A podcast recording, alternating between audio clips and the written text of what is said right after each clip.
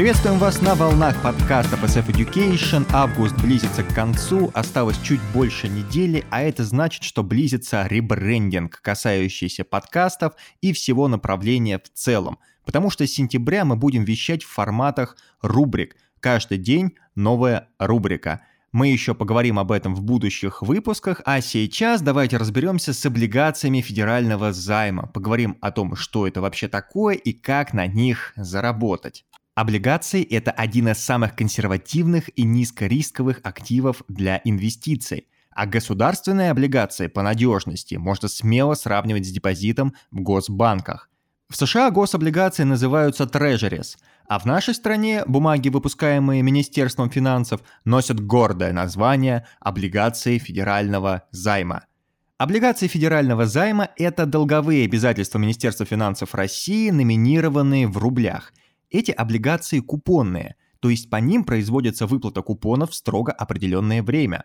По факту с помощью этих облигаций формируется государственный долг России, поскольку именно посредством облигаций федерального займа правительство берет в долг у граждан различных фондов и других государств.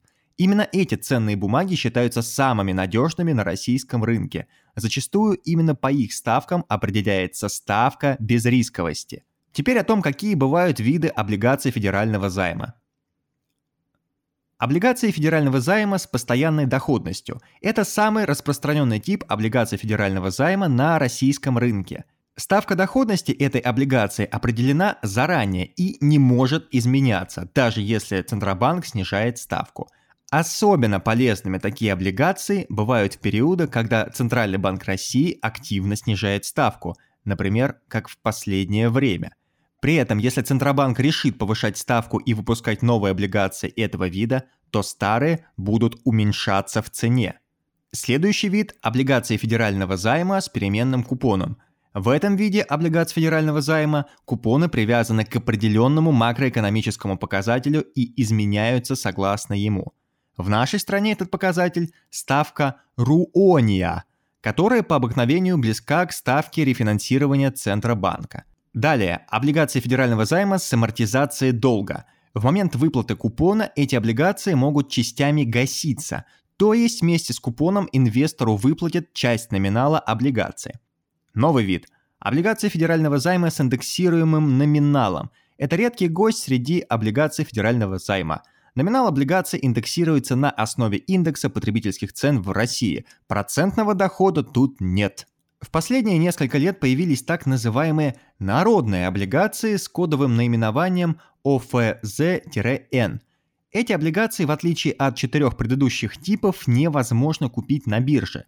Физические лица могут купить их только в Сбербанке, банке ВТБ-24, Почта банке или в Промсвязь банке. Эту информацию нужно перепроверить. Перепродать их также невозможно, как и внести в залог. С видами облигаций федерального займа мы разобрались, и теперь самое время узнать, где купить их.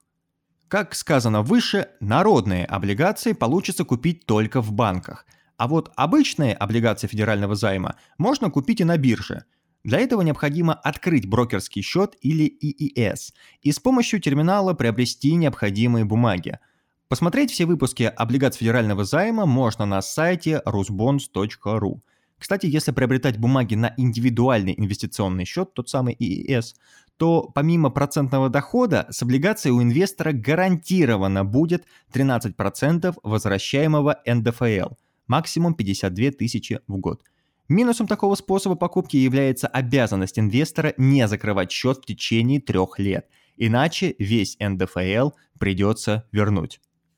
Также инвестор может приобрести ETF-фонды, направленные на облигации. Такие фонды обычно держат в своем портфеле облигации федерального, муниципального или даже местного займа для диверсификации и снижения рисков.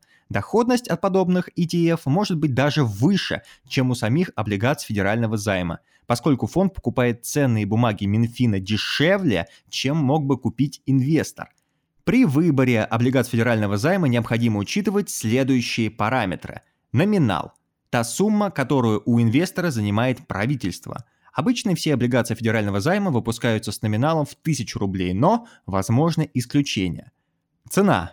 Облигации в подавляющем большинстве торгуются выше номинала. В терминале это отображается превышением 100% суммы номинала. Например, цена 113,26 означает, что инвестор заплатит за облигацию 1132,6 рублей.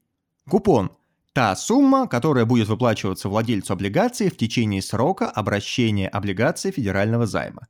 Срок обращения – это время, через которое облигация будет полностью погашена, а инвестору вернется номинал и купоны. Чем дальше срок погашения, тем выше доходность и риск. Что касается доходности, то это процентная ставка, на которую может рассчитывать инвестор при покупке облигации – Доходность лучше всего определять по той цене, которую заплатит инвестор за облигацию на вторичном рынке. Наконец, дюрация. Это средний срок, за который инвестор вернет свои вложения в облигацию. Большая дюрация предполагает больший риск для инвестора. Например, при повышении ставки Центробанка больше всего страдают облигации с самой большой дюрацией.